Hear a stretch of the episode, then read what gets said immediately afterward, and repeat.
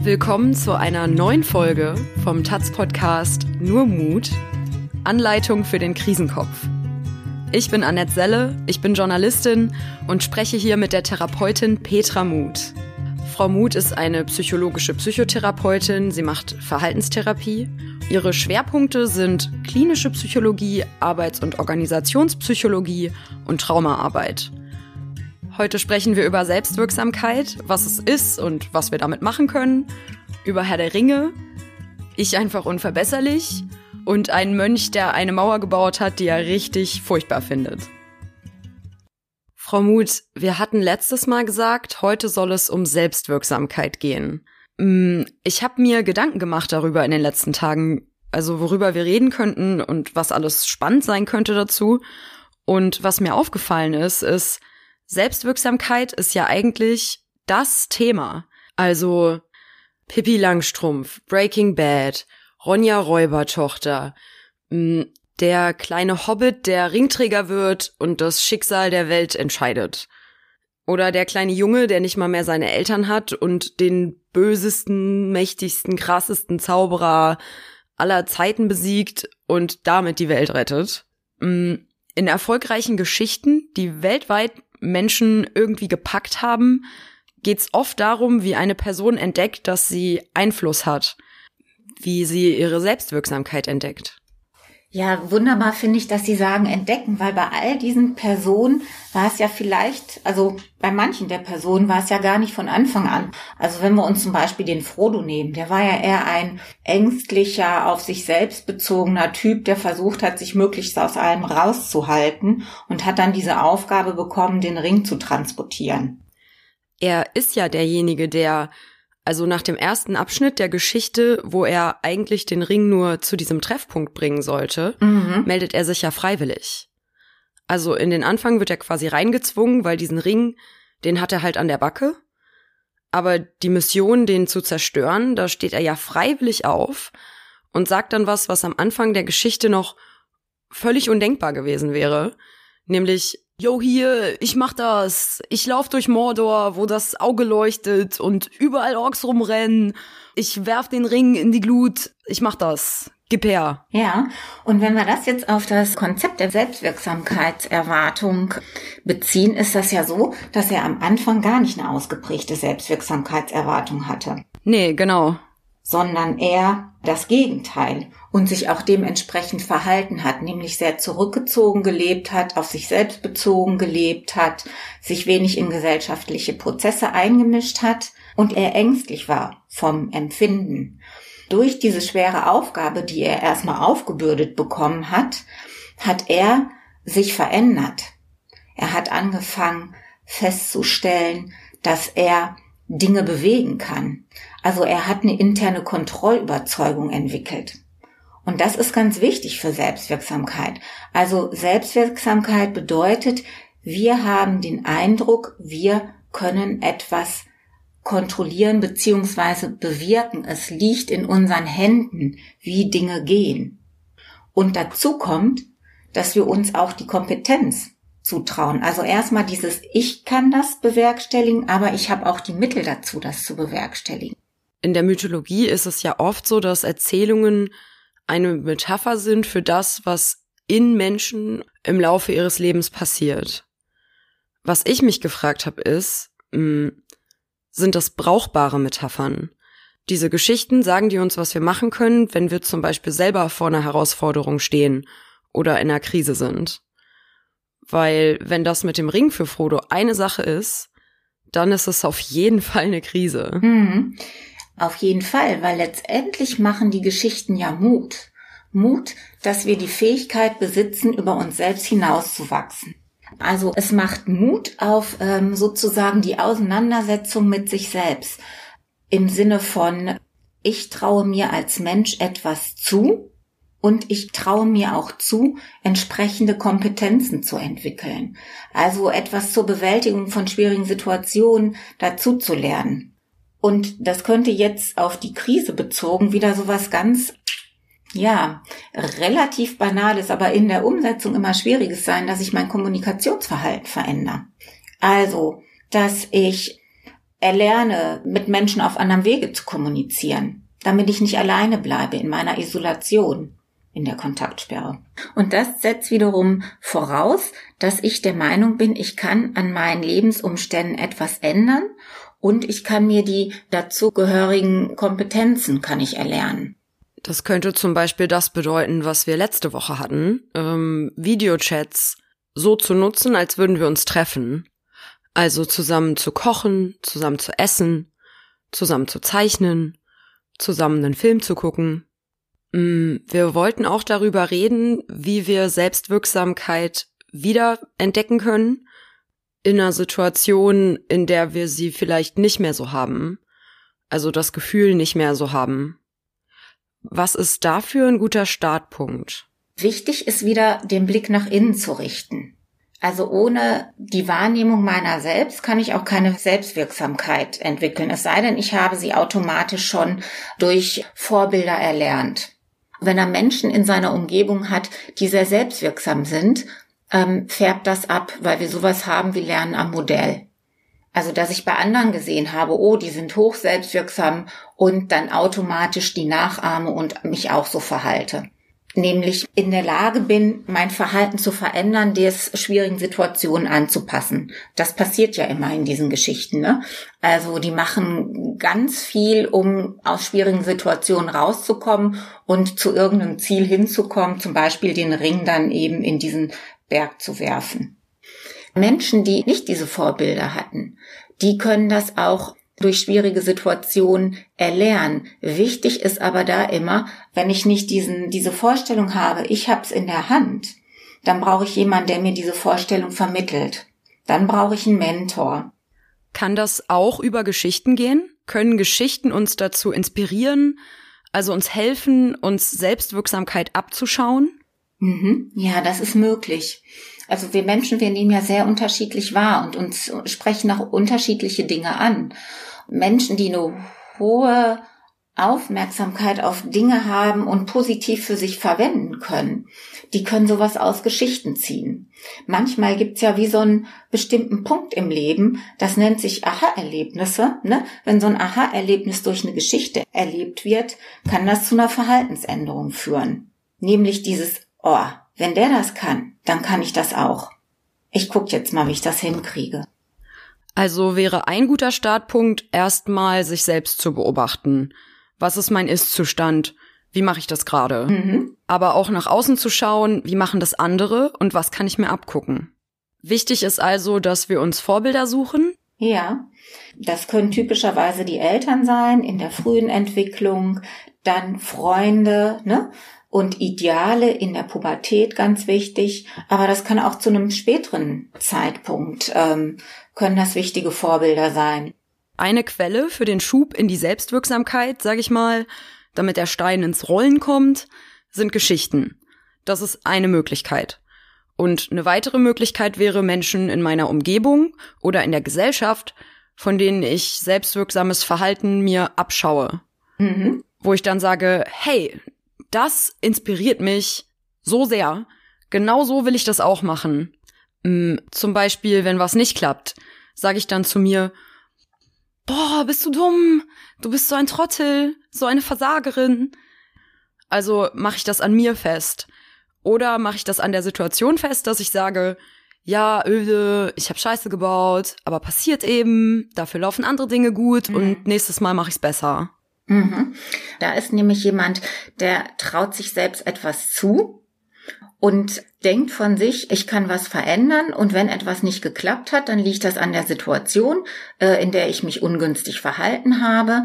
Aber in der nächsten Situation habe ich durchaus die Möglichkeit, mich anders zu verhalten und auch ein anderes Ergebnis zu erzielen. Also das Ganze ist variabel. Diese Haltung, die macht sich auch so in diesem inneren Dialog, von dem Sie gerade sprachen, den wir ja alle mit uns führen und manche ne, machen das auch, äh, sprechen das auch aus, andere lassen das halt. Das spiegelt sich in diesem inneren Dialog wieder. Und diese Haltung hat auch sehr viel damit zu tun, welche Vorstellung wir von uns selbst haben. In der Psychologie nennen wir das Selbstkonzept. Also habe ich die Vorstellung von mir als Person, die ihr Bestes gibt und manchmal klappt's nicht, aber das ist okay. Und dann versuche ich es nochmal. Oder habe ich die Vorstellung von mir als Person, die sagt, ey, richtig oft kriege ich nix gebacken, weil ich so bin, wie ich bin. Therapeutisch umgesetzt heißt das ja, habe ich ein Selbstkonzept, was erstmal einen positiven Zugang zu mir selbst beinhaltet, nämlich, dass ich sowohl Stärken als auch Schwächen habe und dass es manchmal in Situationen passiert, dass ich die vielleicht in denen ich nicht so wohl fühle und da mich nicht so verhalte, wie ich mir das gewünscht hätte, aber ich an mir lernen kann und dann auch wieder Positives erleben kann. Oder habe ich ein Selbstkonzept, was eher negativ davon ausgeht, so wie Sie das beschrieben haben, ähm, ich kann eh nix, äh, mir passieren sowieso nur schlechte Dinge, bis hin zu ich bin ein Versager. Kann ich mein Selbstkonzept beeinflussen? Ja. Zum Beispiel, wenn sich was ändert während einer Krise. Wir haben ja auch sonst alle Sachen in verschiedenen Lebensbereichen, die mal nicht so laufen, wie wir uns das vorgestellt haben. Mm, und dann vielleicht auch sehr viel schlechter laufen. Mhm. Ich habe in den letzten Tagen tatsächlich mal ein bisschen drauf geachtet, wie das bei mir so ist. Und mir ist aufgefallen, dass ich manchmal so bin, mh, mm, boah, ich bin so ein dösbaddeliger Düffeldoffel, echt. Ich häng samstags auch das Sauerkraut auf dem Balkon zum Trocknen mhm. auf. Mm, und dann denke ich direkt so, nee, Moment. Also die automatische Reaktion ist in solchen Momenten dann erstmal, dass ich mich selbst beschimpfe, wie so ein Rohrspatz. Aber dabei bleibt's nicht, sondern ich denk dann nochmal drüber und korrigier das. Also so nach dem Motto, halt stopp, das stimmt so nicht. Ich hänge das Sauerkraut immer sonntags auf. nee, also, dass ich dann, dass ich das dann korrigiere und eben sage, ich bin nicht dumm, was ich gemacht habe, war dumm. Äh, ist das eine Strategie, die sich nutzen lässt? Ja, genau, richtig. Dann ist es nämlich situationsbezogen. Angenommen, ich sitze jetzt zu Hause und ich beobachte, wie ich mit mir selber rede und ich stelle fest, ich rede ganz oft mit mir in einem Ton, für den ich anderen Menschen mindestens den Mittelfinger zeigen würde. Mhm. Mm. Und das gibt's ja auch bezogen auf andere Menschen, nämlich wenn wer Fremdes unfreundlich zu mir ist, zum Beispiel ein Mensch im Supermarkt, sage ich dann, ja, das ist halt ein Arsch, oder suche ich die Ursache in der Situation unabhängig von mir? Vielleicht war die Person nicht so gut drauf, wer weiß, was im Leben dieses Menschen gerade los ist. Mm. Dass wir so ein bisschen schauen, wo suchen wir die Ursache, sowohl was uns selbst angeht, als auch was andere betrifft. Und das zu korrigieren, falls wir es anders haben wollen, als es ist. Hm. Also da liegen ja zwei Aspekte drin. Der eine Aspekt ist erstmal, welche Haltung habe ich zu mir selbst? Und die macht sich ja oft schon in so Kleinigkeiten bemerkbar, wie Sie das aufgeführt haben im Umgang mit den Gedanken, die wir uns so machen, beziehungsweise auch mit so typischen Sätzen, wenn irgendein Missgeschick passiert, ne? Und ich sage dann, boah, bin ich blöd ne, ist das ja ein Ausdruck, dass ich nicht selbst wertschätzend mit mir umgehe, dass ich keine wertschätzende Haltung mir gegenüber habe. Das ist schwierig, weil das oft dazu führt, äh, sich selber Negatives zuzuschreiben und sich diese nicht wertschätzende Haltung sich selbst gegenüber in dem Laufe der Zeit aufbaut und verstärkt und zu einem ähm, ja nicht mehr so freundlichen Umgang mit sich selbst bis hin zu Minderwertigkeitskomplexen fühlt. Das andere ist, was wir oft als Kompensationsstrategie, um das eben diese schwierigen Gefühle abzuwehren machen, ist, wir werten den anderen ab. Ne? Dann ist eben derjenige, der so unfreundlich war im Supermarkt, das Arschloch und nicht die Idee, naja, vielleicht hat er einen schlechten Tag und hat sich jetzt gerade blöde verhalten, aber Ne? Deswegen muss ja noch nicht zwangsläufig ein Arschloch sein und dadurch von uns ja abgewertet zu werden. Das heißt, meine eigene Einstellung mir gegenüber färbt darauf ab, wie ich andere wahrnehme. Ja. Wenn ich dazu neige, bei anderen Leuten die Ursache für unfreundliches Verhalten zum Beispiel an ihrer Person festzumachen, statt an der Situation, also zu denken, was ein Arsch, statt wow, bei dir läuft gerade irgendwas gar nicht gut, ne? Mhm. Dann kann das ein Zeichen dafür sein, dass ich mal schauen sollte, ob ich genauso mit mir selber umgehe. Mhm, ja, also wir alle, wir entwickeln ja Annahmen über uns selbst. Und diese Annahmen über uns selbst, die entstehen aus Beziehungserfahrung. Und diese Annahmen über uns selbst sind, wenn es gut läuft, ich bin ein liebenswerter Mensch, ich habe die Dinge in meinem Leben in der Hand, ich kann mir zum Beispiel Unterstützung suchen, wenn es nötig ist, dann habe ich grundlegend eine akzeptierende Haltung mir gegenüber. Und die führt zu einem guten Selbstwert. Die hilft mir auch in schwierigen Situationen handlungsfähig zu bleiben. Und die macht sich dann auch darin bemerkbar, wie ich mit anderen Menschen umgehe.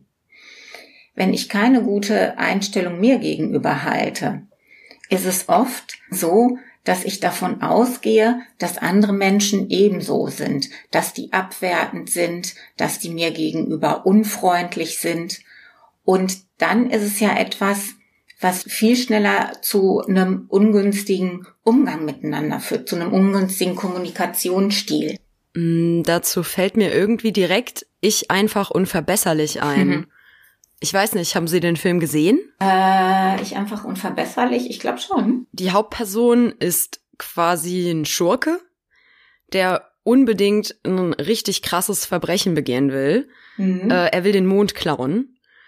Und am Anfang sieht man den Film und ist so, ja, der will das machen, weil er unbedingt damit berühmt werden will. Ja.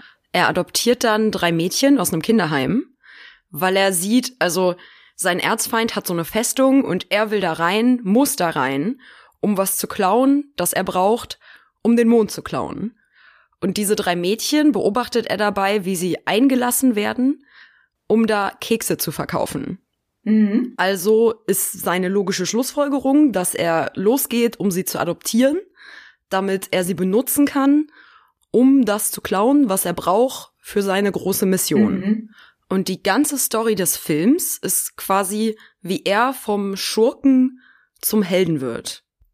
Mm, und auch, warum er überhaupt ist, wie er ist. Also der Film zeigt es sehr schön, warum er eigentlich den Mond klauen will. Also die erste Szene des Films ist, wie er als Kind mit seinen Eltern im Urlaub ist und seine Mama zerrt ihn so an alleine mit sich mit. Und den ganzen, im ganzen Verlauf des Films gibt's immer wieder Rückblenden in seine Kindheit, wie er als kleiner Junge davon träumt, Astronaut zu werden und zum Mond zu fliegen. Und seine Mama, die halt entweder ihn ignoriert, was in Richtung emotionale Vernachlässigung geht, mhm. oder seine Selbstwirksamkeit sogar angreift, indem sie sowas sagt wie, ja lol, genau, du wirst Astronaut und fliegst zum Mond, ich glaub's auch, guck dich mal an, wie du aussiehst. Mhm. Und damit, dass er seine Mama quasi beeindrucken will, erklärt der Film sein Verhalten. Also die Botschaft des Films ist dieses Verhältnis zu seiner Mutter, ist die Wunde, die er hat, und er muss diese Wunde verarbeiten und den Schaden, den sie angerichtet hat, an ihm kitten, mhm. um ein glückliches Leben führen zu können. Mhm.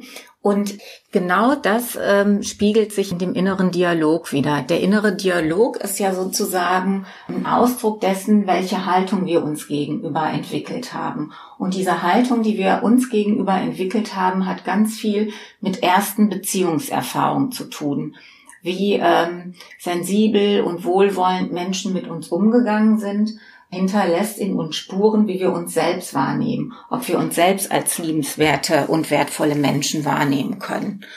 Wenn das nicht sozusagen optimal läuft, dann hat die Psyche äh, Mechanismen dafür, sich zu helfen. Und dann entwickeln sich sogenannte Kompensationsstrategien. Und die könnten eben halt sein, dass ich über Leistung mir Anerkennung verschaffe, über Leistung die Rückkopplung bekomme, ich bin ein wertvoller Mensch, wobei da Wert und Leistung miteinander verwechselt werden. Aber es gibt schon mal Anerkennung und das tut gut. Das heißt, wenn ich jetzt beobachte, was ich über andere Menschen denke, wenn sie unfreundlich zu mir sind, mhm. und ich stelle fest, zum Beispiel im Straßenverkehr, irgendwie nenne ich alle immer Arsch das nehme ich dann als Signal zu beobachten, wie ich mit mir selbst rede und stell fest, hm, irgendwie denke ich fünfmal am Tag, boah, ich bin dumm. Mhm. Und das finde ich eigentlich gar nicht mal so geil. Wie ändere ich das dann? Also wir hatten schon den inneren Dialog zu korrigieren. Und was noch? Ja, wie Sie schon gesagt haben, und dann eben halt auch variabel. Also, dass es vielleicht in der Situation nicht gut gelaufen ist, aber dass es in der nächsten wieder besser laufen kann. Und dass es sozusagen jetzt zu dieser Zeit ungünstig gelaufen ist, aber für die Zukunft nicht ungünstig weiterhin laufen muss. Also das Ganze flexibel zu betrachten.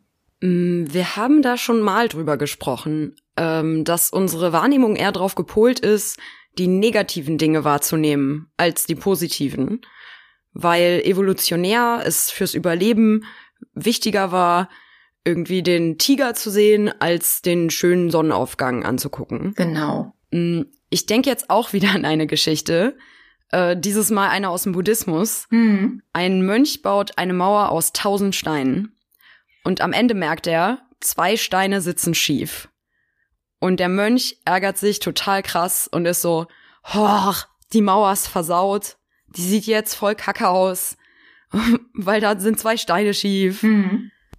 Da kommt der Abt und sagt, oh, das ist aber eine schöne Mauer. Und der Mönch sagt, nee, die ist voll nicht schön, guck mal da, die beiden Steine. Und dann sagt der Abt, naja, du siehst die beiden Steine, ich sehe die 998 Steine, die super aussehen zusammen. Ist eine gute Mauer. Das ist ja auch wieder dieser Umgang mit sich, mit seinen eigenen Gedanken, mit der Wahrnehmung. Sich nicht auf die negativen Aspekte fokussieren, sondern neben den negativen Aspekten auch die positiven Aspekte wahrzunehmen. Das ist etwas ganz Wichtiges und das ist auch etwas, was wichtig ist zu erlernen, weil wir eben von Natur aus dahin gepolt sind, eher die negativen Aspekte überdeutlich wahrzunehmen. Was sich bis hin zu Gedankenfehlern äußern kann. Also, dass wir eben eher sehr polarisiert denken, dass wir denken, etwas ist generell so und das nicht situationsbezogen sehen. Oder dass wir aus dem äh, schlechten Gefühl einer Situation heraus, wo uns was nicht gelungen ist, automatisch dann denken, das muss weiterhin so bleiben. Mm, da denke ich auch daran, Selbstwirksamkeit in einer Krise ist ja noch mal eine andere Sache. Da gibt's ja super viel, wo wir wirklich null Kontrolle haben. Also egal wie selbstwirksam ich mich auch fühlen mag, sowohl im Alltag als auch in der Krise ganz besonders, gibt es einfach Dinge, die ich nicht beeinflussen kann. Mm, bezogen auf die aktuelle Situation werden das solche Sachen wie, wann das Kontaktverbot endet und wann es eine Impfung gibt. Mhm. Und da ist wieder Selbstwirksamkeit zu gucken, wo sind für mich die, die Möglichkeiten, etwas zu verändern. Also, das ist ja nicht schwarz-weiß. Durch diese Restriktion haben wir null Selbstwirksamkeit, sondern es gibt bestimmte äußere äh, Dinge, die wir nicht beeinflussen können. Also, was liegt wieder in meinem Wirkfeld? Wo habe ich Einfluss drauf? Das geht in die Richtung von dem Kontrollgefühl, das wir letztes Mal angesprochen hatten. Mhm. Ob ich das Gefühl habe, dass ich Kontrolle habe über mein Leben oder eben das Gegenteil wäre ja dann Hilflosigkeit. Mhm, genau, das ist das Gegenteil. Und die Kontrolle, die bezieht sich ja einmal auf sozusagen, habe ich Kontrolle äh, über mein eigenes Erleben. Das heißt, traue ich mir auch zu, in schwierigen Situationen so mit mir umzugehen, dass es mir besser gehen kann. Und es hat auch was mit Kontrolle auf die Dinge in meinem äußeren Umfeld zu tun. Habe ich eben wiederum Einfluss darauf. Und auch da ist es sozusagen nicht schwarz-weiß, absolute Kontrolle oder eben Hilflosigkeit, sondern irgendwas dazwischen. Bestimmte Umstände kann ich beeinflussen, bei anderen sind mir Grenzen gesetzt und auch diese Grenzen zu akzeptieren und sich daran nicht festzubeißen im Sinne von ne, an negativen Aspekten hängen bleiben, sondern wieder auf das zu fokussieren, was geht. Mm, das heißt, wir haben eine Art Skala von links nach rechts und links ist Selbstwirksamkeit und das Gefühl innerer Kontrolle. Mhm. Und auch in gewissem Maße über externe Umstände. Und rechts am anderen Ende der Skala ist erlernte Hilflosigkeit und das Gefühl, ausgeliefert zu sein. Mhm. Ja. Hilflosigkeit, Ohnmacht, ausgeliefert sein. Und wir alle sind auf dieser Skala unterwegs, irgendwo auch schwankend, je nach Stimmung zwischen diesen beiden Polen. Mm, ich glaube, dann fände ich erlernte Hilflosigkeit für nächste Woche ein sehr spannendes Thema. Okay. Mal in die andere Richtung zu schauen.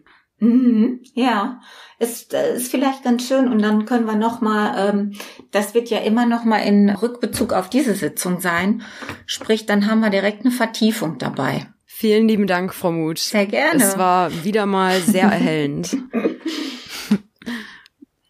Heute ging es um Selbstwirksamkeit, also die Überzeugung, dass wir beeinflussen können, was in uns und um uns herum passiert und wie wir diese Selbstwirksamkeit in uns fördern können und wiederfinden, wenn wir sie mal verlieren.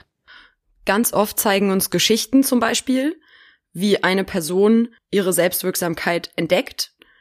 Außerdem können wir uns Sachen abschauen von Menschen in unserer Umgebung oder von sehr selbstwirksamen Menschen in der Gesellschaft.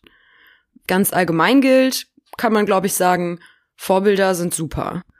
Hm, wichtig ist auch, dass wir an uns beobachten, was unser Selbstkonzept ist. Also was für ein Bild haben wir von uns.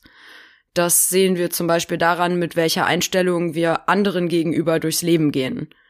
Wenn was mies läuft, suchen wir die Ursache in der Person oder gucken wir auf die Situation.